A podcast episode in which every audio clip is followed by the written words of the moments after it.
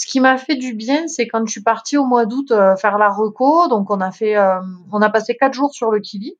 On, on, chronométrait à chaque fois les tronçons. Et puis là, à ce moment-là, je me suis dit, mais en fait, je suis dans les temps, donc découpé. Hein, évidemment, ça n'a, rien à voir avec avec le fait de le faire sur la journée. Mais bon, après, pour moi, j'avais pas du tout en tête d'aller claquer un record du monde. C'était euh, faire le kili sur la journée. Au final, j'ai juste besoin qu'on me lâche parce que je me dis, voilà, ça fait 18 mois que je prépare que ça. Je, je vis kili, je mange kili, je dors kili. Euh, je l'avais déjà fait une fois. Enfin, voilà, il me tardait qu'un truc, c'était qu'on me, qu'on me lâche, quoi, le start. La pression, je l'avais sans trop parce que ben, je me considère pas déjà comme une athlète de haut niveau. Donc, euh, je m'étais dit, bah, il y a un record qui tombe, tant mieux, c'est super. Euh, il tombe pas, il tombe pas. Enfin voilà, je, je suis pas là pour démontrer quoi que ce soit au niveau performance. Et là, en fait, euh, ben, à 5003, il tombe euh, vraiment, il s'écroule par terre avec des maux de ventre terribles. Euh, puis il me dit, j'arrive plus à bouger mes jambes, je suis pas bien, Vanessa, j'ai peur. et puis là, en gros, il commence à me dire, bon, écoute, moi, j'ai jamais vécu ça, mais j'ai des amis qui l'ont vécu. Et ben, ils sont restés sur la montagne, hein, c'est comme ça. Là, dans ma tête, en fait, ça fait boum. L'athlète, elle est plus là. Par contre, l'infirmière, elle, prend toute la place. Et là, je me dis, ok, le médecin nous a dit que dans 45 minutes, on allait développer un œdème, lui et moi. Euh, on est à 5003, on est monté en 5 heures et des brouettes, euh, donc c'est la cata. Et en fait, entre-temps, euh, on a essayé d'appeler l'équipe médicale qui était au sommet pour nous faire passer de l'oxygène. En fait, le problème, c'est que sur le Kili, les hélicos, ils s'arrêtent à 4000. Euh, sur la Western Bridge, le temps qu'une équipe arrive, il y en avait au moins pour 6 heures, donc ça faisait deux morts. Euh, redescendre, c'était pas possible, donc euh, ben, j'ai eu mon entraîneur au téléphone. Et puis, et puis là, en gros, il m'a dit, ben, la seule solution, c'est Bonjour à tous, je suis Guillaume Lalu et je suis ravi de vous retrouver pour ce nouvel épisode de Course épique. Vous commencez à le savoir, mais pour les nouveaux auditeurs qui me font le plaisir d'avoir découvert Course Épique récemment, n'oubliez pas de vous abonner à ce podcast sur les différentes plateformes d'écoute pour être sûr de ne manquer aucun épisode. Et comme on approche de la période de Noël et des cadeaux, si vous pouviez prendre quelques secondes pour lui mettre plein d'étoiles et des avis sur Apple Podcast, cela aiderait Course Épique à se faire connaître plus largement encore. Course Épique, c'est comme la course à pied, c'est encore meilleur quand on le partage. Enfin, pour suivre les coulisses du podcast, je vous donne rendez-vous sur notre compte Instagram courseepique.podcast c'est le meilleur moyen de tout savoir sur Course épique et également de me suggérer des invités que vous aimeriez que je reçoive. Pour ce nouvel épisode, j'ai eu l'immense plaisir d'échanger avec Vanessa Morales, une aventurière et sportive amateur pyrénéenne qui s'est lancée dans la tentative de record du monde d'ascension du Kilimanjaro. L'occasion également pour elle de faire parler d'un sujet qui lui tient particulièrement à cœur, la sclérose en plaques, et de représenter à l'occasion de ce défi les personnes qui en sont atteintes. Vanessa s'est lancée dans cette ascension avec Ronald, son accompagnateur tanzanien, grand habitué et connaisseur du Kilimanjaro. Sauf que le jour de cette tentative de record, rien ne s'est exactement passé comme prévu. Un récit riche en suspense, fort en émotions, empreint d'humanité et de grands moments de bravoure, comme vous pourrez l'entendre avec les mots de Vanessa. Mais je ne vous en dis pas plus. Vanessa va vous raconter tout ça bien mieux que moi. Bienvenue dans notre nouvel épisode de Course épique, Kilimanjaro. Bienvenue sur Course épique, le podcast running et trail qui vous fait vivre dans chaque épisode une histoire de course inoubliable grâce au témoignage de son invité. Athlète émérite, coureur confirmé ou anonyme passionné, quand la légende d'une course et la destinée d'un coureur se rencontrent, c'est dans Course épique qu'elle se raconte. Course épique, c'est un invité, une course, une histoire hors du commun. Bonne écoute Bonjour Vanessa, je suis ravi de te recevoir dans ce 21e épisode de Course épique. Comment vas-tu? Salut Guillaume, bah écoute, euh, moi je vais plutôt bien. Je suis sur fond remue en ce moment, euh, donc euh, j'ai la chance d'avoir au, taquet de neige, un peu de soleil, enfin voilà, le bonheur. Génial, on t'envie tous parce qu'à Paris c'est pas exactement ça le programme. Avant de nous intéresser plus particulièrement à ta pratique sportive, est-ce que tu pourrais te présenter à nos éditeurs pour ceux qui ne te connaîtraient peut-être pas? Euh, oui, ben moi voilà, je m'appelle Vanessa, j'ai 37 ans, je suis originaire euh, des Pyrénées-Orientales, euh, Font-Romeu plus précisément. Euh, voilà, je suis infirmière de formation, j'ai été sapeur-pompier pendant plus de 15 ans. que dire de plus Je suis une passionnée de, de la vie, quoi. Voilà. C'est une belle passion. Est-ce que et tu as un enfant aussi? Et j'ai un grand garçon de 16 ans. Oui. Est-ce qu'on dit encore enfant pour un garçon de 16 ans? Moi, j'ai tendance à dire mon bébé, mais il apprécie oui, c'est, c'est... il veut plus que tu l'emmènes au lycée, c'est ça? Ouais, c'est ça. Depuis à peu près 10 ans. Ok. Est-ce que, Vanessa, tu pourrais nous parler de ta relation euh, au sport et des premiers sports que tu as pratiqués quand tu étais euh, enfant puis adolescente? Euh, oui, ben en fait le, le sport, que ce soit dans ma famille ou dans mon mode de vie, ben, c'est c'est normal, c'est quelque chose de ben, de, de ouais de, de, de logique quand on grandit à fond romeu. En gros, euh, dès qu'on commence à savoir marcher, ben on me dit voilà, euh, qu'est-ce que tu veux faire comme sport? Euh, ski, euh, patinage, euh, enfin voilà, il y a, y a 10 000 opportunités. Euh, moi, j'ai eu la chance de pratiquer le patinage artistique assez tôt. En fait, à l'âge de 4 ans, j'ai chaussé mes premiers patins. Euh, puis ensuite, à l'âge de 10 ans, j'ai intégré la section euh, sport-études. Et euh, quand j'ai intégré le collège, en fait, euh, bah, j'ai continué en sport-études. Et après, la pratique montagne, euh, bah, ici, c'est, euh, enfin, chez nous, c'est familial, quoi. Toute ma famille bossait sur les pistes de ski. euh, les week-ends, bah, on va camper, on va grimper, voilà. Et quelle place tenait la course à pied dans ta vie à ce moment-là? Est-ce que c'était une activité, enfin ça faisait partie d'un tout et de tes promenades et de tes balades ou est-ce que c'était déjà un, un centre d'intérêt particulièrement marqué? Alors très honnêtement, la course à pied, quand j'étais en sport-études, pour moi, c'était un calvaire. C'est vraiment la, la- ouais, vraiment la punition, quoi. Quand je voyais footing sur le programme d'entraînement, je pleurais. Euh, et, euh, et en fait, c'est venu progressivement. Et euh, je, pour moi, c'était même pas une discipline au départ. Euh, Je partais en montagne et je courais, bah, peut-être pour aller plus vite et voir plus de choses. Et voilà. Puis j'étais un peu faux folle à cette période. J'avais 16-17 ans. Voilà, ça s'est fait vraiment avec des potes et, et j'ai pris goût à la course. mais voilà, c'est... C'est venu plus tard. Ouais, c'est venu vraiment plus tard. Ta pratique sportive, mais même plus généralement ta vie, a été bousculée à l'âge de 16 ans suite au diagnostic d'un important problème de santé que tu as connu? Oui, exactement. En fait, euh, ben, je, je patinais énormément. Hein. On avait 14 heures par semaine sur glace, plus bah, justement les footings, la natation, enfin euh, le renforcement musculaire et tout ça. Et euh, lorsque je montais sur la glace, euh, au bout de 20 minutes, j'étais euh, paralysée au sol. On comprenait pas ce qui se passait. Je pouvais plus du tout marcher. Enfin, c'était assez, assez impressionnant. Et euh, donc au tout début c'était un peu compliqué, les médecins euh, n'arrivaient pas trop à diagnostiquer euh, le, le problème, donc on m'avait proposé une énorme opération. En gros il fallait couper le tibia, tourner le tibia, enfin tout péter, tout refaire. Donc là ma mère, ma mère s'était un peu opposée à ça.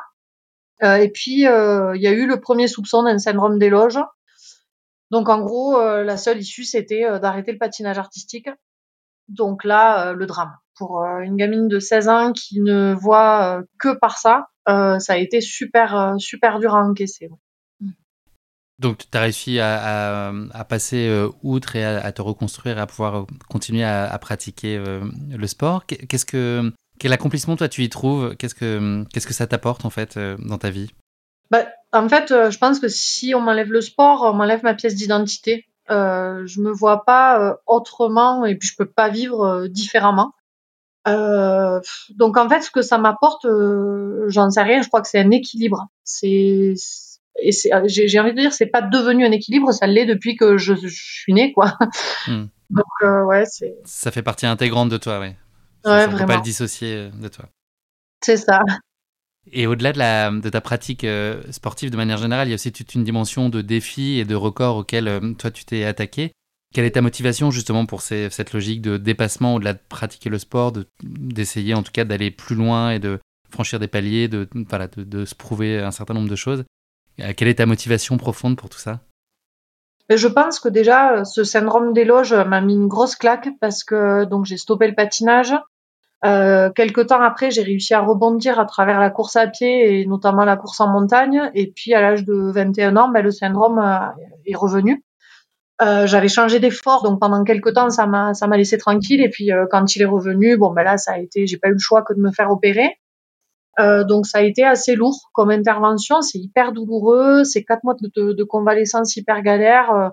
Euh, en plus, ben moi j'ai pris la décision de me faire opérer des deux jambes euh, en même temps, alors que le chirurgien me proposait une jambe, quatre mois de convalescence, une jambe et quatre mois. Et en fait j'ai refusé. Je me suis dit à prendre quatre mois euh, de sursis, euh, ben je, je prends les, deux d'un coup. Donc j'ai vraiment chargé euh, à plus pouvoir marcher. euh, voilà, on m'aidait à m'habiller. Euh, je pouvais pas monter les escaliers toute seule, un peu de fauteuil roulant, enfin vraiment la galère. Et euh, quand j'ai réussi à, ben, à retrouver mes jambes, là, je me suis dit feu quoi. Maintenant, tu fonces, t'as tes jambes et donc en fait, c'est un peu ma force depuis. Euh, puis voilà, et après j'ai pas mal de personnes autour de moi aussi qui étaient très sportives, qui sont touchées bah, par une pathologie que je défends, là, qui est la sclérose en plaques. Euh, voilà, quand je les vois aujourd'hui, certains euh, bah, ou en fauteuil roulant euh, ou euh, hyper fatigués par cette maladie, ils peuvent plus faire ce qu'ils qu'ils faisaient avant, ben je me défonce pour eux. Oui, justement, j'allais t'en parler, tu es très engagé pour, euh, auprès de la Ligue contre la sclérose en plaques. Euh, donc la raison principale, c'est ça, c'est parce que des, ça a touché des gens euh, auprès de toi. Enfin, qu'est-ce que représente pour toi cet engagement aujourd'hui? Ben, En fait, en peu de temps, j'ai pas mal d'amis d'enfance qui ont été diagnostiqués de sclérose en plaques. donc ça m'a vachement chamboulé. Je me suis dit putain mais c'est quoi ce truc Enfin je connaissais pas forcément la maladie et puis j'étais pas encore infirmière à l'époque donc voilà on est un peu je, je, découvrais quoi. Euh, et ensuite, j'ai un super pote euh, qui, qui, courait avec moi, qui a été vraiment moteur pour moi dans la course à pied, qui est atteint de sclérose en plaques. Et en fait, il avait une association. Et puis euh, un jour, je lui dis bah écoute, je pars courir là, j'ai cinq jours de repos, donc je vais enchaîner les trois sommets les plus hauts des Pyrénées. J'ai vu qu'il y avait un étau, mon père du Vignemal, donc je vais essayer de faire ça sur les cinq jours et tout. il me dit mais t'es malade. Enfin, il me dit je t'accompagnerai bien, mais bon, bah lui il pouvait pas. Et euh, il m'a proposé de, de, courir avec euh, le drapeau de son assaut. Donc évidemment, ben, j'ai accepté de suite. Hein. Euh, c'était un peu l'occasion de, de, faire un petit geste pour, pour l'association. Et en fait, assez rapidement, j'ai été mise en relation avec la Ligue française contre la sclérose en plaques. Et depuis, euh, ben maintenant, ça fait euh, bientôt six ans que, que, chaque fois que je pars à l'étranger ou que je me lance un défi, ben, je prends le drapeau de la Ligue et je l'amène partout avec moi.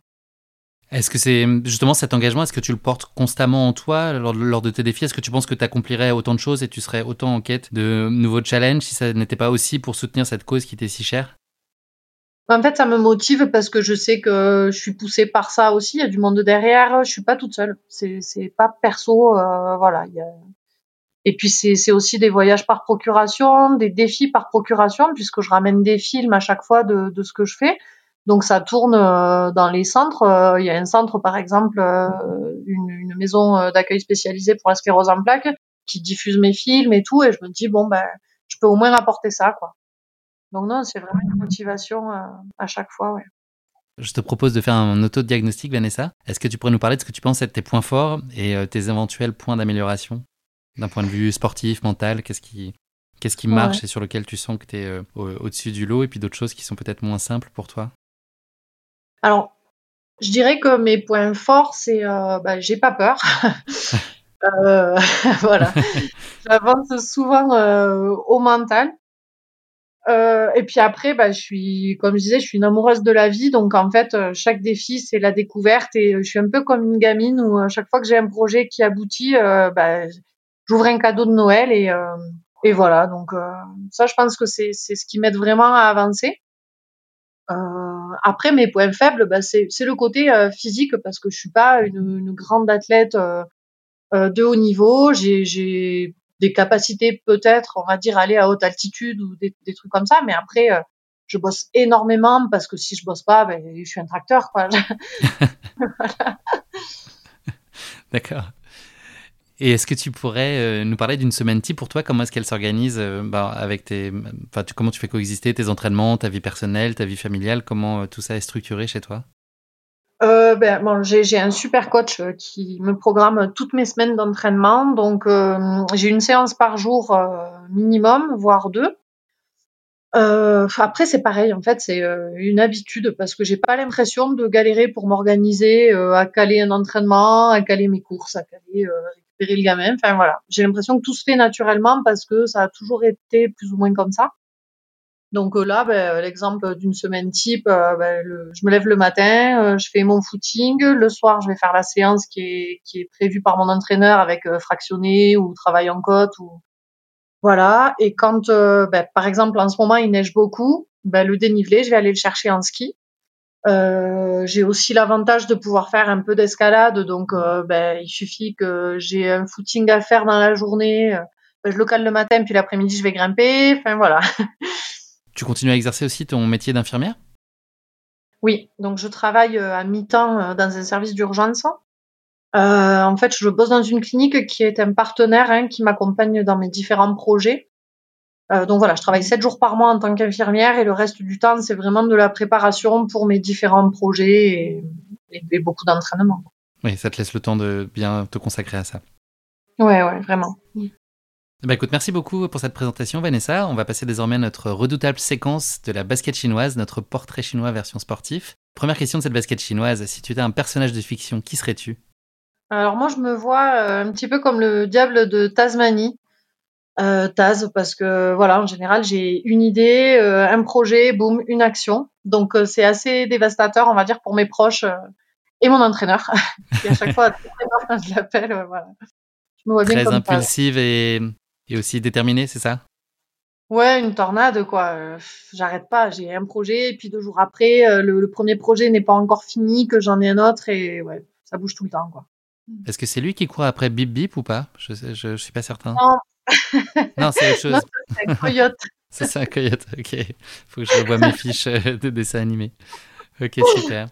Et si tu étais un animal, lequel serais-tu? Un diable de Tasmanie, peut-être? Ouais, non, j'aimerais vraiment être un nizar parce que ça passe partout en montagne et quand je les vois là, je me dis waouh, ont la patate quoi. Ils ont une tu passes partout dans les montagnes déjà, non? Ouais, mais j'arrive pas à les suivre. D'accord. Et enfin, est-ce qu'il y a un sportif ou une sportive qui suscite une admiration particulière chez toi? Ouais, moi je suis une grande fan de Anton Krupika. D'accord. J'adore ce, ce, gars, ouais. Pour ça, parce que tu voudrais une barbe comme lui ou rien à voir? Ben, la barbe, j'ai du mal à la laisser pousser. non, c'est surtout son état d'esprit. Sa philosophie, ouais. Sa philosophie, ouais, voilà. Puis les multisports aussi, et ça, ça me plaît bien. Eh ben, écoute, merci beaucoup de s'être euh, prêté à ce, à ce jeu-là et cet exercice euh, très difficile. On va maintenant parler de ta, course épique en Tanzanie à l'occasion de ta tentative de record de l'ascension du Kilimanjaro. Euh, je vais planter le décor en, quelques mots. Donc, direction aujourd'hui la Tanzanie, je viens de le dire, et plus particulièrement Kilimanjaro, qui est également connu pour être le toit de l'Afrique. c'est une montagne qui est située dans le nord-est de la Tanzanie, composée de trois volcans, le pic Uhuru. On est le point culminant à 5895 mètres d'altitude et constitue le point le plus élevé de l'Afrique. le Kilimanjaro est également connu pour sa calotte glaciaire sommitale et ses fameuses neiges qui sont malheureusement en grand péril, puisque les scientifiques annoncent la fin de la neige sur son sommet d'ici une vingtaine d'années. C'était une nouvelle euh, assez triste, enfin très triste même d'ailleurs. Euh, voilà, la plus haute montagne d'Afrique, elle abrite un écosystème rare entre ses paysages de culture, sa forêt tropicale, son désert alpin et donc son sommet enneigé.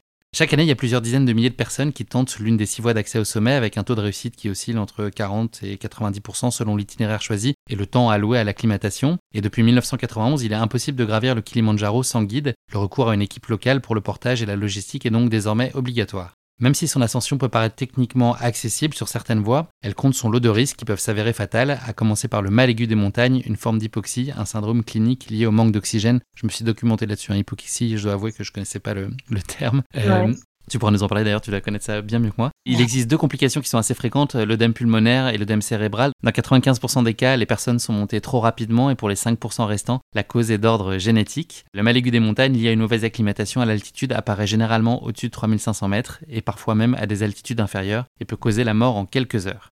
Voilà pour ces quelques éléments introductifs sur les Kilimanjaro. On va pas rester sur cette note euh, trop pessimiste et on va pas trop plomber l'ambiance de l'épisode. Je te propose de te frotter à notre rubrique nettement plus légère qui est la question qui pique de course épique. Une question gentiment piège que je pose à, chacun de mes invités.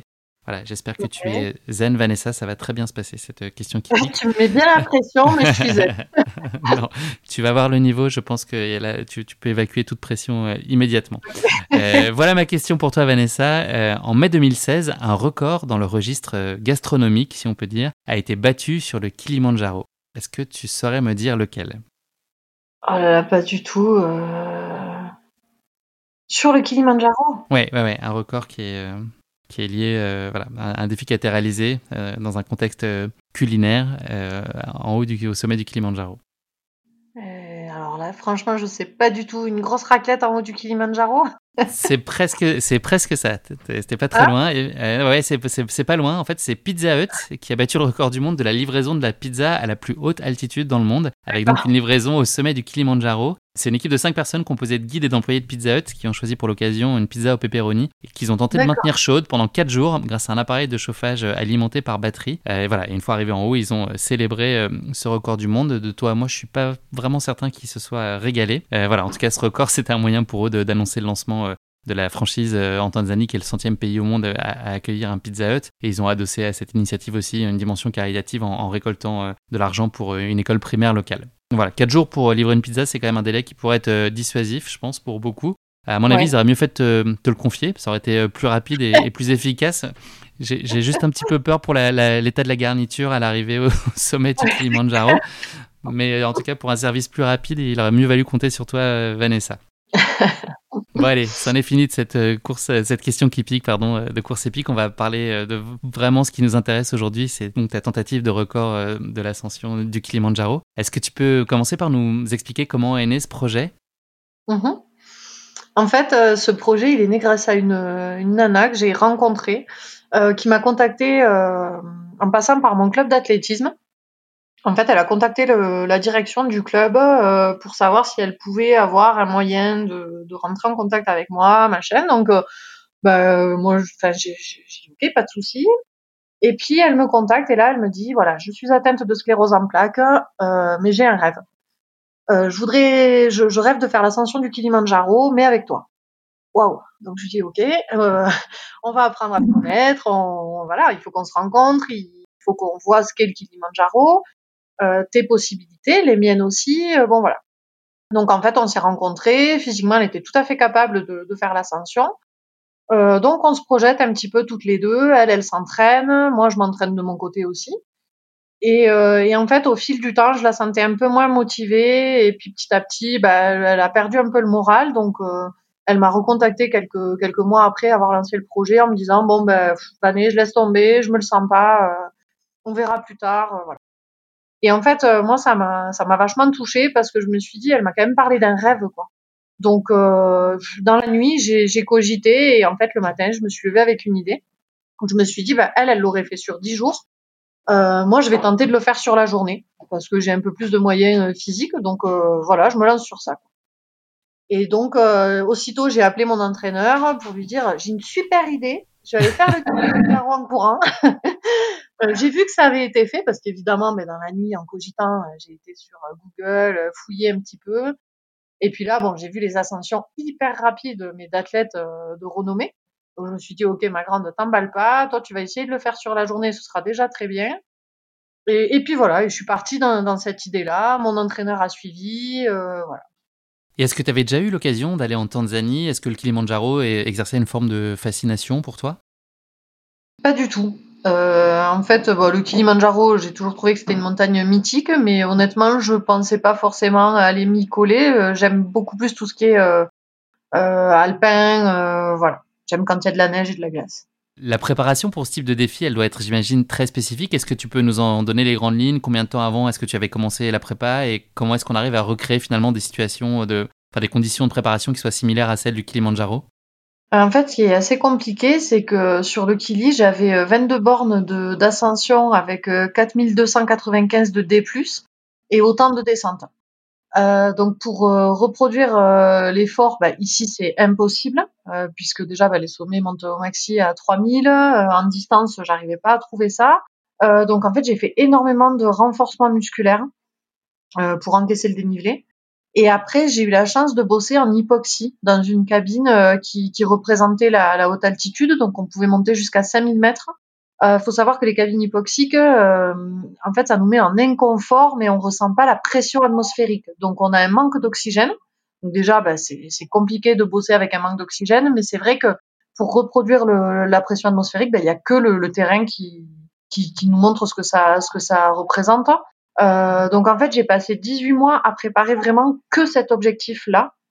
Donc renfort à fond, montagne à fond, euh, et après, j'ai quand même euh, pris la décision avec mon entraîneur d'aller euh, faire une reco sur le Kilimanjaro justement pour voir comment je me comportais à haute altitude. Dans le cadre de ce projet, et pour te donner toutes les chances de succès, tu as dû t'appuyer sur une équipe locale. Comment est-ce que tu l'as trouvé Et puis combien de temps avant tu les as approchés? Comment est-ce qu'on finalement on arrive à trouver les bons interlocuteurs pour, euh, bah, pour t'accompagner dans un projet comme celui-là?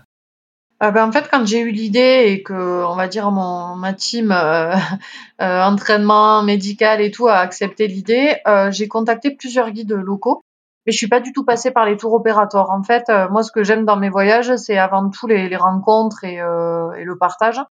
Donc, je suis passée par plusieurs petits guides et en fait, il y en a, il y en a certains qui me disaient ouais, t'inquiète, moi je vais t'amener en 2-2, c'est facile, voilà. Et j'ai choisi Ronald parce qu'il était super simple, il était pas sûr de lui, voilà, de, dans, dans sa, de la réussite du projet. Il m'a juste dit, bah, laisse-moi un peu de temps, je vais étudier la question, voir ce qui a déjà été fait, et puis, puis je te tiens au jus. Et en fait, assez rapidement, on a créé un lien, on, on échangeait euh, quasiment euh, un jour sur deux euh, par Messenger. Et, et, voilà, et puis c'est comme ça que, en fait, ça s'est fait assez naturellement après avec Ronald. Et donc, Ronald, il a construit le projet vraiment en fonction de, de tes capacités, enfin, de tes envies, ou est-ce qu'il y a une approche, enfin, une seule, et, une seule approche et une seule voie possible finalement pour attaquer à un tel record? Alors en fait, euh, bah, lui, il était vraiment à l'écoute de, de, mes envies. Euh, la voie des records euh, sur le Kilimanjaro, c'est quand même la Western Bridge. Il y a un autre record qui a été euh, détenu par une danoise, Christina Schudmassen, par la voie Mueca en fait. Mais la Mueca, il faut savoir que c'est une voie de descente seulement. On ne fait pas d'ascension par la Mueca pour le Kilimanjaro. Donc elle, elle a eu accès à ça. C'est vrai que le chrono est intéressant aussi mais euh, la voie qui a été euh, empruntée par euh, par les athlètes qui se sont frottés à, un record, c'est vraiment la Western la Western Bridge. Voilà, c'est la voie la moins facile du Kili. Pour moi, c'est la plus sympa parce qu'elle est ludique, on pose un peu les mains, on passe par des endroits où il y a personne, donc voilà, c'est sympa. Et non, non, Ronald a été de très très bons conseils et puis c'est vraiment plié entre guillemets à mes attentes. Dans quel état d'esprit et dans quelle disposition physique tu te sens à l'issue de ta phase de préparation? Est-ce que tu as l'impression d'avoir fait tout comme il fallait et, d'être au taquet pour, euh, pour réussir euh, cette ascension?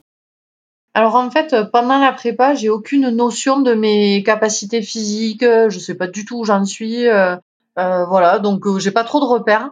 Ce qui m'a fait du bien, c'est quand je suis partie au mois d'août faire la reco. Donc on a fait, on a passé quatre jours sur le Kili. Et en fait, euh, avec Ronald, on laissait partir les équipes, euh, l'équipe qui m'accompagnait euh, devant, une heure avant nous. On les doublait et en fait, on arrivait au camp trois quarts d'heure avant eux, on larguait nos sacs et on partait s'entraîner au camp supérieur. Et, et, là, pendant quatre jours, je me suis dit waouh, mais en fait, ça se passe super bien.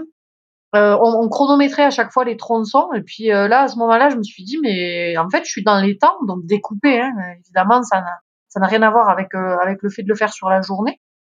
Euh, mais ça m'a donné vachement euh, confiance. Ouais. Je pensais pas être capable de ça. J'en ai pris conscience vraiment au mois d'août. Mais bon, après, pour moi, j'avais pas du tout en tête d'aller claquer un record du monde. C'était euh, faire le kili sur la journée. C'est, c'est les chronos après qui m'ont, qui m'ont chauffé et, qui ont chauffé mon entraîneur et on s'est mis ce, ce défi-là. Mais... Parce que la référence à Brett, elle est de 10h, 10h06, c'est ça? Oui, c'est ça, ouais. C'est Fernanda Maciel qui, qui le détient toujours, du coup. Hein. Et donc euh, là, tu peux nous parler de l'ambiance les quelques jours qui précèdent euh, le début de l'ascension. Est-ce que vous êtes dans une logique très studieuse, euh, très relâchée? Est-ce qu'il y a de la tension? Comment est-ce que vous vivez, toi et ton équipe, ces quelques jours qui précèdent l'ascension? Bah, Mon entraîneur, il, croit beaucoup. Donc, ouais, il met un peu de pression, on va dire, sur les temps de repos. voilà, que je sois quand même bien dans ma tête et, et, et physiquement. Euh, après, moi, au final, j'ai juste besoin qu'on me lâche parce que je me dis, voilà, ça fait 18 mois que je prépare que ça, je, je vis Kili, je mange Kili, je dors Kili. Euh, je l'avais déjà fait une fois. Enfin voilà, il me tardait qu'un truc, c'était qu'on me, qu'on me lâche, quoi, le start. Euh, après, la pression, je l'avais sans trop parce que ben, je me considère pas déjà comme une athlète de haut niveau, donc euh, je m'étais dit, bah il y a un record qui tombe, tant mieux, c'est super. Euh, il tombe pas, il tombe pas. Enfin voilà, je, je suis pas là pour démontrer quoi que ce soit au niveau performance. C'était plus un défi perso de me dire, bah, voyons ce que je peux faire. Il y en a qui ont réussi, pourquoi pas moi. Est-ce qu'il y a des règles de sécurité spécifiques pour l'ascension ou des limites à ne pas franchir ou est-ce qu'il y a vraiment des, des, lignes rouges, des signaux d'alerte maximum auxquels tu dois être particulièrement attentive pour prendre les bonnes décisions? Est-ce que vous anticipez déjà euh, les zones vraiment à risque et les, points sensibles euh, Ouais, en fait, il y a eu un, Passé 5000, euh, moi je redoutais un peu, hein, euh, pour être sincère. Euh, donc la veille du départ, j'ai discuté avec Ronald en lui disant voilà, est-ce qu'on prévoit quand même le porteur d'oxygène au camp à 4009 là pour nous accompagner sur le dernier tronçon ou pas? Euh, Ouais, j'étais j'étais pas tout à fait sereine sur ça. Et Ronald, lui, par contre, était assez assez cool. Il me disait mais non, il n'y a pas de raison, ça s'est bien passé pendant la reco. Euh, voilà, là en plus on va pas stagner à 5000 mètres puisque c'est vrai que nous l'idée c'était de passer et redescendre rapidement. Donc en fait en allant vite euh, up and down, on a beaucoup moins de risques de développer un mal aigu que euh, en montant très vite et en s'arrêtant à haute altitude. Là, là le, le, le DEM s'installe assez rapidement. D'ailleurs, le, le, médecin réanimateur qui était avec nous là, Patrick, nous avait briefé en disant euh, si vous vous pétez une cheville à 5000, on est mal parce que vous allez monter super vite et là, vous êtes sûr que dans les 30, 30 à 45 minutes, euh, le DEM se développe. Donc, euh, donc oui, on savait que passer 4000, euh, déjà, c'était compliqué si on avait un pépin et passer 5000 encore plus, quoi. Est-ce que tu avais établi une stratégie particulière pour la, pour la course dans l'ascension, les différentes phases? Est-ce que tu avais décidé de partir euh, plutôt fort et avec du rythme? Enfin, Est-ce que vous étiez vraiment euh, déterminé un plan très particulier ou est-ce que c'était le plan c'était juste finalement d'avoir des chronos que vous observiez aux différents points d'étape pour savoir si vous étiez dans les temps ou pas? Alors euh, en fait moi j'avais euh, ce qu'on avait mis en place avec mon entraîneur c'était de partir super fort parce que de toute façon, assez rapidement, on court plus. Le Kili, euh, déjà, il y a tellement de dénivelé, plus l'altitude et tout, ben, on est obligé de s'adapter en fait au terrain. Euh, et puis moi, ben, je suis pas une Kylian Jornet, hein, je cours pas partout, donc euh, je savais que assez rapidement, j'allais moins faire la maline. Donc en fait, ouais, le, passage le plus roulant, c'est les 11-12 premiers kilomètres. Donc là, en gros, on avait dit, ben, on, lâche tout. On envoie les gaz là, et puis après, de toute façon, on s'adapte au terrain. Donc voilà. Euh, après, tout était euh, carré, mais en fait, il y a eu pas mal de pépins. Déjà la veille de mon ascension, il y a mon entraîneur qui a fait un mal aigu à 4009. Donc lui a été évacué de la montagne. Euh, il était avec sa femme qui fait partie aussi de ma prépa physique. Donc ça, me faisait deux ravitaillements en moins. Parce qu'eux étaient partis quatre jours avant toi, c'est ça? Ils avaient commencé l'ascension un peu plus tôt pour pouvoir ensuite, enfin que tu puisses les retrouver en haut? Oui, voilà, en fait, pour que eux soient dispo sur des ravitaillements, pour me filer des fringues, euh, de, l'eau, enfin, donc tout était calé comme ça, sauf que déjà, ben, la veille, on enlève deux personnes sur la montagne, donc là, ben, les plans changent. Euh, donc voilà, je me dis bon, ok, allez, c'est pas grave, on va rester sur le côté euh, chrono où euh, ben, je savais ce que j'avais à faire, et le côté ravito, ben, je m'étais dit on, on fera ben, système D quoi, à la débrouille. Donc en fait, ce qui était prévu, c'était sur l'ascension, il m'avait planqué des ravitaux. Donc euh, à chaque fois qu'on passait sur un camp, je récupérais.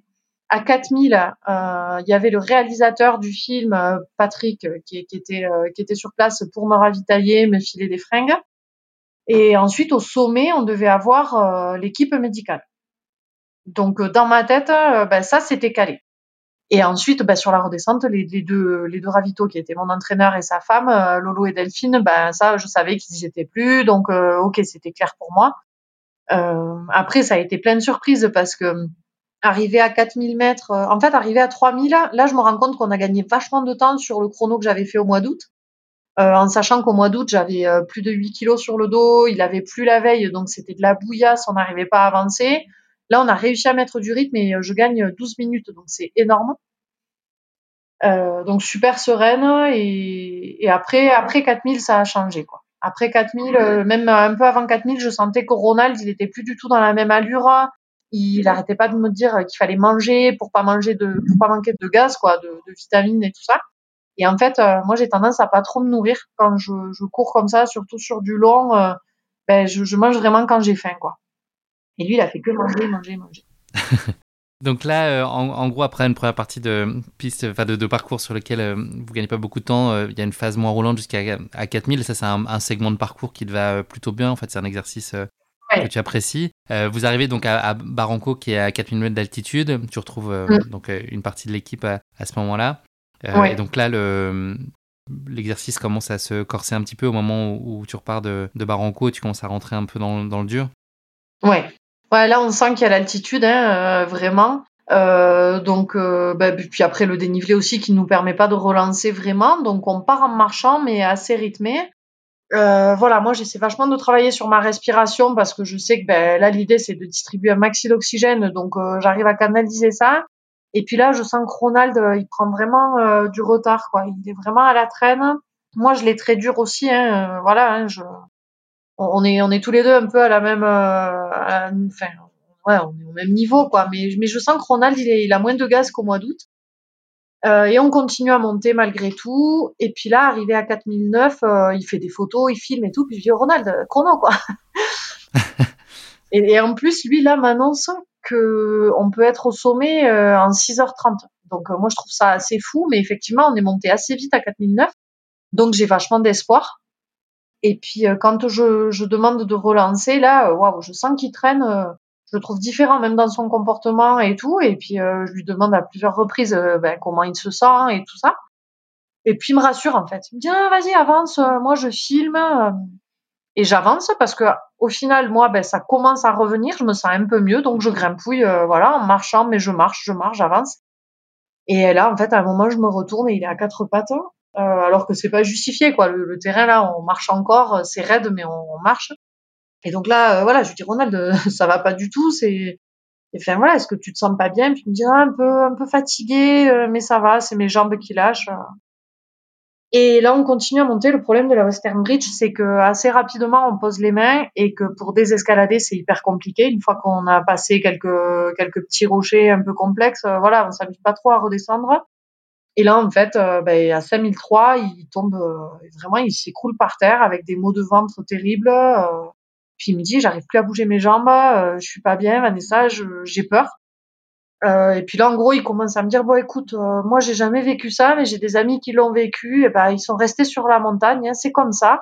Ils sont très fatalistes, en fait. il me disait, ben, continue, tu connais le chemin. ben, non, Ronald, ça se passe pas comme ça. j'ai pas prévu de te laisser là. ouais, voilà.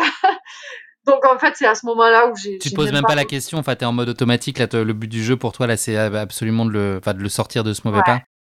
Là, dans ma tête, en fait, ça fait euh, boum, l'athlète, elle est plus là. Par contre, l'infirmière, elle, prend toute la place. Et là, je me dis, OK, le médecin nous a dit que dans 45 minutes, on allait développer un œdème, lui et moi. Euh, on est à 5003, on est monté en 5 heures et des brouettes, euh, donc c'est la cata. Et, et, en fait, je me pose sur le chrono, mais vraiment, à aucun moment, je me dis, oh là là, euh, voilà, il faut, enfin, j'ai pas hésité. Après, effectivement, quand j'ai appuyé sur stop, je me suis dit, Vané, c'est mort. Ton chrono, il est mort. Bon. Et, et là, je lui ai filé de l'eau, j'ai pris son sac, donc j'ai, en fait, j'ai attaché son sac à moi, euh, devant, le mien derrière, j'ai, je lui ai filé une veste à moi, je lui ai donné mon eau, euh, et j'ai essayé de le bouger au maximum, mais là, c'était compliqué. Et en fait, entre-temps, euh, on a essayé d'appeler l'équipe médicale qui était au sommet pour nous faire passer de l'oxygène. En fait, le problème, c'est que sur le Kili, les hélicos, ils s'arrêtent à 4000. Euh, sur la Western Bridge, le temps qu'une équipe euh, arrive, il y en avait au moins pour 6 heures, donc ça faisait deux morts. Redescendre, c'était pas possible. Donc, ben, j'ai eu mon entraîneur au téléphone. Et puis, et puis là, en gros, il m'a dit, ben, la seule solution, c'est de monter, au moins jusqu'au cratère. Et moi, je fais en sorte de joindre l'autre guide pour vous envoyer l'oxygène. Et comment tu as réussi euh, à. en fait, la, voie, elle est, enfin, la solution, elle est connue, elle est unique, c'est celle-là. Comment est-ce que tu arrives à trouver la ressource pour euh, mobiliser Ronald et finalement le, le faire se surpasser euh, mentalement et, physiquement pour réenclencher cette marche en avant dont il semble plus capable du tout? Ben, En fait, moi, je lui ai pas trop laissé le choix. Parce que lui, c'était ben, part toute seule. Donc moi, j'ai dit non, je pars pas toute seule. Si nous arrive quelque chose, ce sera ensemble. Par contre, je lui dis moi, j'ai Mathéo en bas et toi, tu as tes enfants. Donc on va, on va se bouger, on va y arriver ensemble. Euh, je vais t'aider. Donc déjà, lui, il, il, hallucinait du fait que je porte son sac. Euh, pour lui, ça a été, je crois, le truc qui l'a le plus marqué. et en fait, c'est lui qui a trouvé ses propres ressources. Quoi, hein. Il a un mental de dingue. Euh, moi, j'ai tenté de le motiver. Après, pour être très sincère, euh, ben, il restait 15 minutes euh, avant les, les, 45 fameuses minutes où on risquait de développer l'œdème. Et là, à un moment dans ma tête, ben oui, effectivement, je me suis dit, il va falloir que je le laisse. Euh, parce que sinon, je reverrai pas mon fils, quoi. Donc, euh, donc ça a été dur. Hein, euh, c'est un grand, grand moment d'émotion. Euh, et puis, et puis voilà. Et en fait, cinq minutes avant que je, je, fasse vraiment le choix de partir, il m'a dit bon, allez, on y va renclenche ta montre. Et en fait, lui, il laissait tourner sa montre en permanence et moi, je m'étais pause euh, ben, quand Ronald est tombé, euh, voilà. Et donc là, il s'est relevé et euh, en fait, je le poussais vraiment aux fesses pour pour pas qu'il tombe en arrière. En fait, je lui disais reste plaqué les mains par terre pour pas qu'il bascule quoi. Parce que si lui basculait, moi j'étais derrière, on tombait tous les deux. Et assez rapidement, on a atteint le cratère. En fait, on n'était pas loin, heureusement, de la sortie de la western. Euh, et je pense que c'est ce qui nous a sauvés parce que plus long, ça aurait pas été possible. Et une fois qu'on a atteint le cratère, ben on savait tous les deux qu'on était sortis euh, de, de, cette galère euh, malgré le fait qu'on n'ait pas l'oxygène, parce que en fait le porteur était, était de l'autre côté de la montagne, mais nous on savait pas. Pour nous, il était au sommet, et en fait le temps qu'il arrive, ben, enfin on pouvait pas compter sur eux quoi. Ils étaient trop loin, trop compliqués. Et là, il nous reste, quand on est sur le cratère, 90 mètres de D+, dans la terre volcanique, donc un pas en avant, euh, deux en arrière, la galère. Euh, à 5000, 5005. Donc, il y a l'altitude, il y a le froid, parce qu'on avait environ moins 11 sur, ce, sur cette partie. donc voilà, on était vraiment gelés là tous les deux. Et en fait, ben, malgré ça, on a réussi à avancer et à atteindre le sommet. Et en fait, quand on arrive au sommet, moi, je regarde mon chrono et c'est là où je vois que je suis en moins de 7 heures. Et je dis à Ronald, écoute, deux secondes, je reviens. Et dans ma tête, c'était, je veux toucher la porte juste pour valider et voir moi seul en combien de temps j'aurais pu le faire. Donc là, je trace, je cours jusqu'à la porte euh, du, sommet et en touchant la porte, je me tourne et je vois Ronald arriver derrière moi quasiment, enfin en courant quoi. Alors que juste avant, il était à deux doigts de mourir. Euh, bon, il avait les yeux explosés, euh, injecté de sang, enfin, il était vraiment marqué. Mais il était là. Ouais, il était là, ouais. C'est, impressionnant. Hein. Franchement, moi, je leur tire mon chapeau à ces gens-là parce que je crois qu'il m'arrive la même chose. Moi, je reste sur la western. et en fait, sa première question à ce moment-là, c'est, euh, il me dit, mais euh, il est où le docteur? Et là, je percute qu'il n'y a plus personne au sommet. Parce qu'en fait, on était censé rejoindre le, le, réanimateur. Et en fait, moi, c'est comme ça que j'avais vendu le truc à Ronald. Quand il était pas bien, je disais, mais t'inquiète pas, on va au sommet, il y a le médecin, on va te médicaliser, ça va aller. Et en fait, ben, on arrive là-haut et là, mais désert. Parce qu'à l'heure à laquelle on arrive, ben, il n'y a plus personne. Les gens font l'ascension euh, dans la nuit. Et nous, il était aux alentours de 13 heures, je crois, quand on a atteint le sommet. Donc, euh, ben, il y avait que Ronald et moi. Et là, je lui dis, bah, écoute, il doit être un peu plus bas. Euh, on va voir. Viens, il faut descendre. De toute façon, le seul remède, c'était la descente, là, pour lui. Donc, on a commencé à descendre. Et, en fait, ben, ce que ce qu'on dit, c'est, c'est vrai. Et pour l'avoir vu, tous les 300-400 mètres, ben, Ronald, il retrouvait du gaz, quoi il allait de mieux en mieux. Et là, on, croise le porteur d'oxygène qui venait nous secourir. Et le porteur s'approche de moi, donc Ronald était assez loin derrière moi quand même. Hein. il descendait plus doucement que moi, parce que moi j'avais quand même l'idée de, courir, mais tout en ayant un œil sur lui. Euh, et là, le porteur d'oxygène me dit "Écoute, Vanessa, ton médecin a fait un, mal aigu, donc on l'a descendu, mais il faut absolument qu'on lui mette de l'oxygène."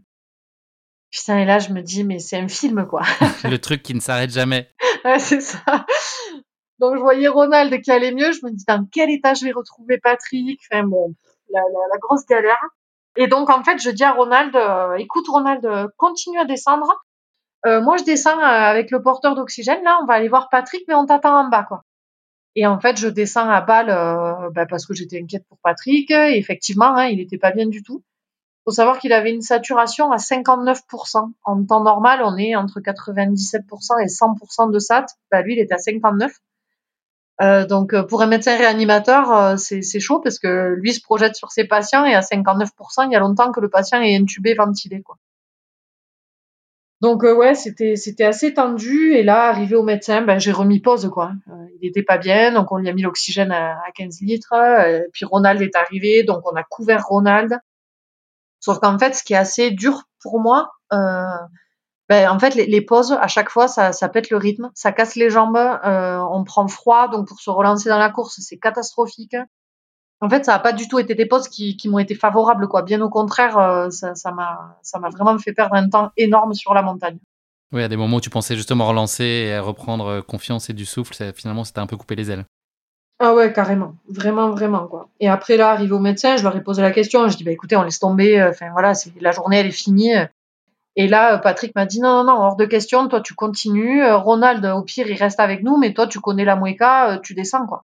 Et en fait, Ronald euh, m'a dit non, non, je viens avec toi. Donc on, l'a couvert, on lui a filé des fringues en plus, il a mangé à nouveau. En fait, Ronald, ce qui s'est passé à 5003, c'est qu'il a fait une, ischémie digestive. Il, a trop bouffé sur l'ascension. Et, et, en fait, quand on monte à, haute, altitude aussi vite, il faut prioriser. en fait, le, le, corps humain est tellement bien fait qu'il va prioriser les organes nobles, quoi. Euh, cœur, cerveau, poumon. Il va chercher à oxygéner tout ça, à apporter du sang frais euh, pour oxygéner tout ça.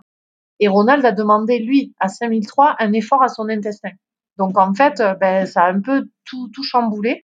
Et le sang est venu coaguler à ce niveau-là. Et donc en fait, c'est la raison pour laquelle il s'est retrouvé plié en deux avec des douleurs abdos terribles. Et derrière ça, il a commencé à développer l'œdème pulmonaire. Pour comprendre, Ronald, c'est une ascension qu'il avait déjà fait euh, des dizaines ou des centaines de fois Centaines, centaines. il était à 110 fois, je crois, euh, mais jamais, euh, jamais sur la journée. D'accord. Ouais, c'est ça qui était nouveau pour lui et qui maîtrisait peut-être moins. Ouais, ouais c'est ça. Puis le rythme imposé aussi. Je pense qu'il a relativisé le truc, mais au final, moi en plus, je suis, je suis assez traître parce que je suis un tracteur, donc euh, les premiers kilomètres, euh, ben, j'y vais à mon rythme, je, je, me crame assez rapidement. Mais passer 10-15 bornes, ça y est, je suis lancée et puis, puis voilà, là, on, m'arrête plus quoi. Alors que lui, il est parti à fond, vraiment pour me faire plaisir, je pense, et, et jusqu'à l'explosion quoi. Et en plus, le côté où il a trop mangé, ça n'a pas été super favorable pour lui. Donc, vous réamorcez finalement la descente jusqu'à l'arrivée. Est-ce que là, tu es dans cette logique encore de records et de performance ou c'est trop t'es trop enfin il y a eu trop d'émotions euh, enfin rien ne s'est passé exactement comme prévu donc tu es plutôt là-dedans et mm. finalement tu te laisses aller euh, jusqu'à l'arrivée c'est ça là je, je lâche un, un, peu tout en fait je je lâche la pression et je descends et d'ailleurs euh, j'ai survolé la, la, la, première partie de la descente parce qu'on est arrivé à un camp et je savais plus du tout euh, si, si on avait passé le premier camp, le deuxième et tout. Et euh, bon, Ronald suivait. Hein, alors, il était assez loin derrière, mais je l'avais toujours quand même en, en visu. Et, euh, et assez, en fait, ce qui m'a vachement touché, c'est que ben, tout le monde était au courant sur la montagne qu'il y avait un guide en danger, et ils se connaissent quasiment tous, quoi. Hein, ils bossent tout le temps ensemble. Et là, il y avait l'équipe de Ronald euh, qui était sur la descente pour rejoindre mon équipe à moi, enfin pour accueillir mon équipe à moi.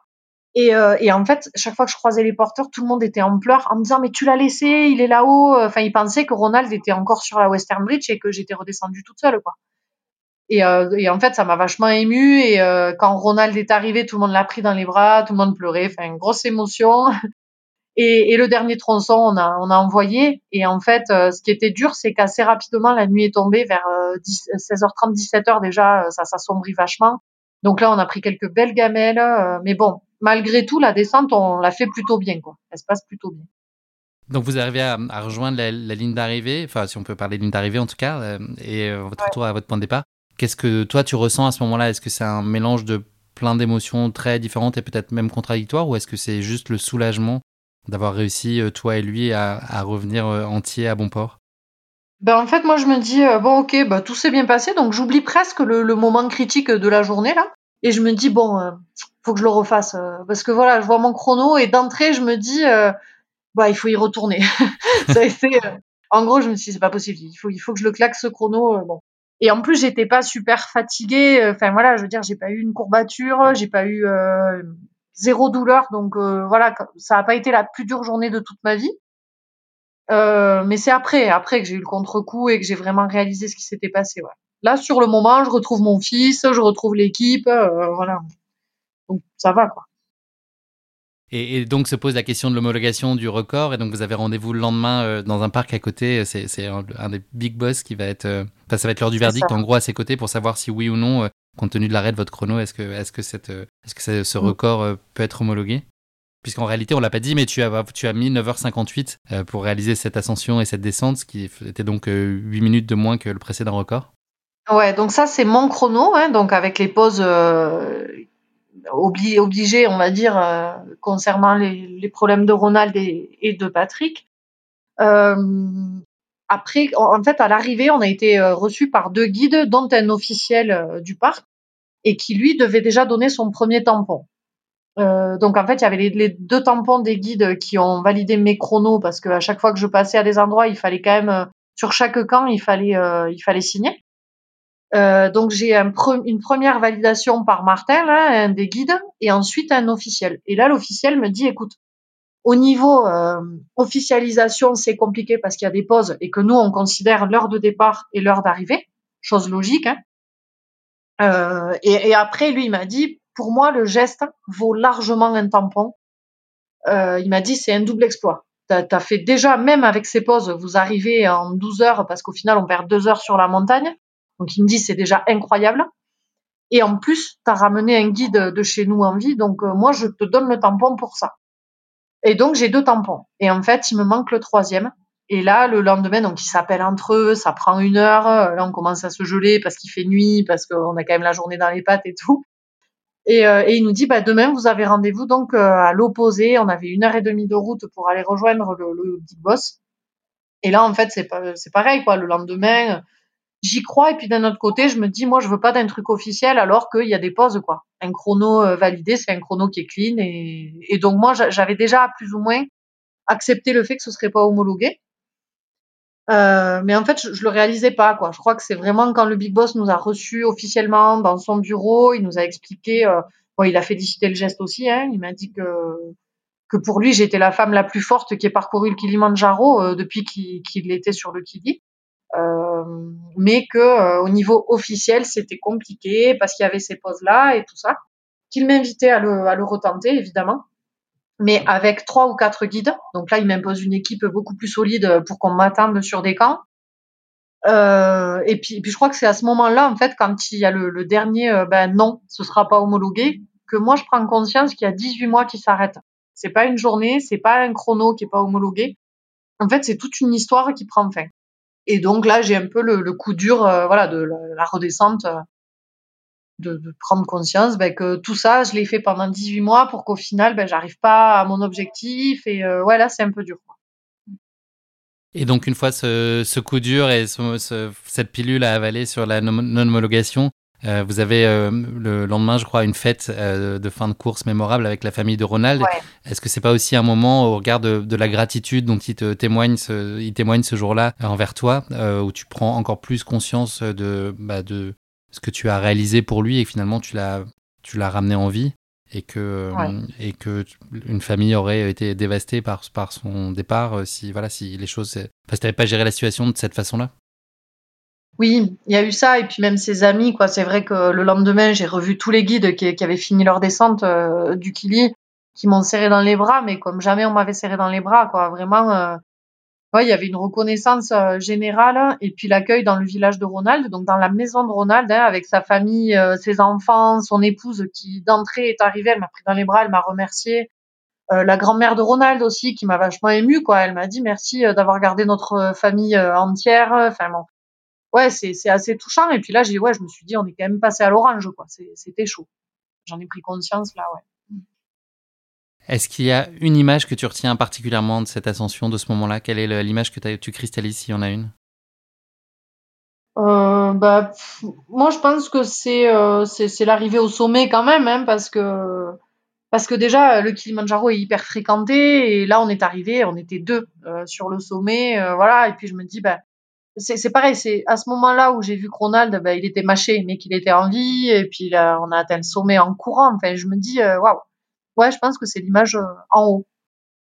Qu'est-ce que ce- cette tentative de record et ce défi t'a appris sur toi? Mais que je pouvais aller loin quand même. Parce que je pense que j'en avais pas trop conscience. Et, euh, et c'est vrai que même si, bah, effectivement, il n'y a pas ce chrono, il n'y a pas ce record du monde. euh, voilà, en même temps, record du monde, ça veut dire quoi? Euh, Pour moi, pas grand-chose parce que je suis pas une compétitrice. Hein, je, je me colle pas sur les compètes aux plus grands athlètes et tout. Mais euh, je me suis dit quand même, Vané, ouais, tu t'es tapé le kili en courant, quoi. Et, euh, donc ça m'a motivée pour faire euh, encore plein d'autres choses. Ouais, ça donne un peu confiance. Tu vas y retourner? Oui. Tu vas pas laisser cette histoire ici? Ouais, je vais y retourner. Après, euh, ce qui est assez compliqué, c'est c'est la logistique, quoi. Ça demande euh, énormément de prépa, donc euh, bien sûr, je l'ai en tête. Voilà, peut-être que je vais y retourner différemment. euh, voilà, c'est à suivre. Ce sera l'objet d'un nouvel épisode de Course épique. Tu viendras nous raconter Ouais, la voilà, saison avec 2. plaisir, ouais. Mais entre temps, il y a d'autres projets. Bah oui, c'est ça, tu vas nous en parler juste après. Et est-ce que tu est-ce que as maintenu le lien avec Ronald aujourd'hui? Est-ce que vous avez des échanges réguliers? Oui, oui, carrément. Euh, on s'écrit, euh, bah, toutes les semaines ou tous les 15 jours, toujours un petit message. Euh, il devait venir en France avant ces histoires de confinement, donc j'espère que ça, qu'on va réussir à, mettre ça en place, qu'il vienne un peu ben, dans mon monde à moi, voir comment ça se passe ici. Et puis, et puis là, ben, je, lui envoie pas mal de monde et on, on refait une ascension l'été prochain avec un jeune homme, là, Julien, qui est atteint de sclérose en plaques. Euh, voilà, donc euh, ça, ça, va regrouper pas mal de choses là. Cette, cette venue en Tanzanie au mois d'août, euh, il y a Julien et puis il y a peut-être peut-être une nouvelle tentative, on verra. C'est le début d'une histoire qui va s'inscrire dans la durée. Ouais, c'est clair.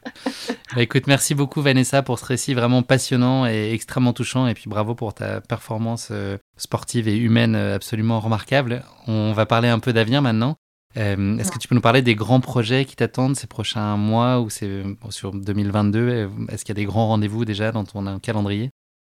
Ouais, là j'ai pas mal de dates euh, qui sont déjà posées. Euh, je pars au Népal fin février là pour En fait, je vais faire de la formation, je vais aller former les guides aux gestes de premier secours avec une asso qui s'appelle Ice Himalaya. Et en contrepartie, bah, les guides me proposent de m'initier l'himalayisme, leur façon à eux de, de, grimper sur les montagnes himalayennes. Euh, donc ben, pour moi c'est un rêve de gamine. Et puis je projette euh, donc là je, pars sur un trek un trek de l'Everest euh, en greffant quelques ascensions notamment l'Highland Peak qui est un 6000 et si possible donc si eux estiment que je suis prête mon premier 8000 en septembre le Manaslu.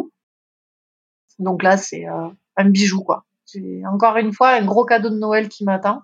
Joli programme effectivement et, après après bah bon le, le Kili au mois d'août euh, et après, j'ai eu euh, la grosse, grosse surprise d'être euh, sélectionnée sur une course au Mexique. Ça s'appelle, c'est l'Ultra Run Raramuri. En fait, on est 10 athlètes français, voire européens à avoir été choisis, et 10 athlètes indiens. Et on va devoir courir avec eux, parce que j'aime pas dire contre eux, mais voilà, pour tenter une victoire. Donc ça va être super chaud, parce que c'est quand même les Tarahumara, voilà, ils sont réputés pour être les, Invincible. Oui, invincible. Donc en fait, c'est un peu ça. L'idée, c'est de casser le mythe. Donc bon, j'ai un peu la pression. ça, c'est prévu pour avril 2022 et euh, franchement, je suis super contente parce que l'équipe, euh, les 10 athlètes, euh, c'est un bonheur. Hein. Je me demande même ce que je fais au milieu, mais donc voilà, ouais. Encore un super projet c'est sûr que tu as ta place et que tu vas euh, y briller. Euh, ça va être un super, une super expérience. En tout cas, c'est comme ça que j'ai, voilà, je suis tombé sur ton parcours en, en, entendant parler de cette course. Donc, je trouvais le principe absolument, enfin, c'est pas une course, mais en tout cas, absolument génial. Ouais, c'est chouette. Après, c'est un ultra. Donc, euh, je sais pas ce que je vaux sur en ultra. Je me découvrirai là.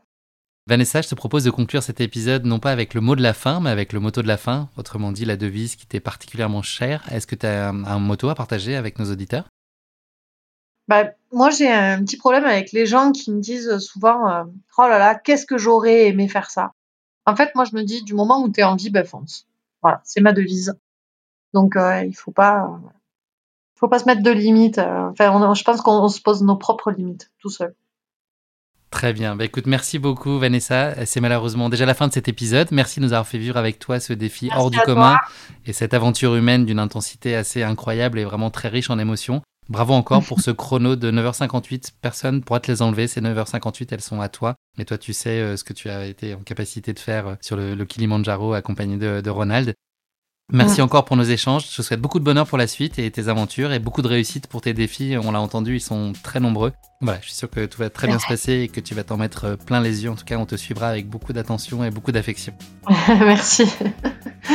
À bientôt, Vanessa. Merci. Bye, merci. Salut. Merci à tous de nous avoir suivis, j'espère que cet épisode vous a plu. Pour ne manquer aucun épisode, n'oubliez pas de vous abonner sur les différentes plateformes de streaming. Et si le cœur vous en dit, n'hésitez pas à nous mettre le max d'étoiles sur iTunes, cela aidera Course Épique à se faire connaître plus largement encore. Merci et à très bientôt pour notre prochain épisode de Course Épique.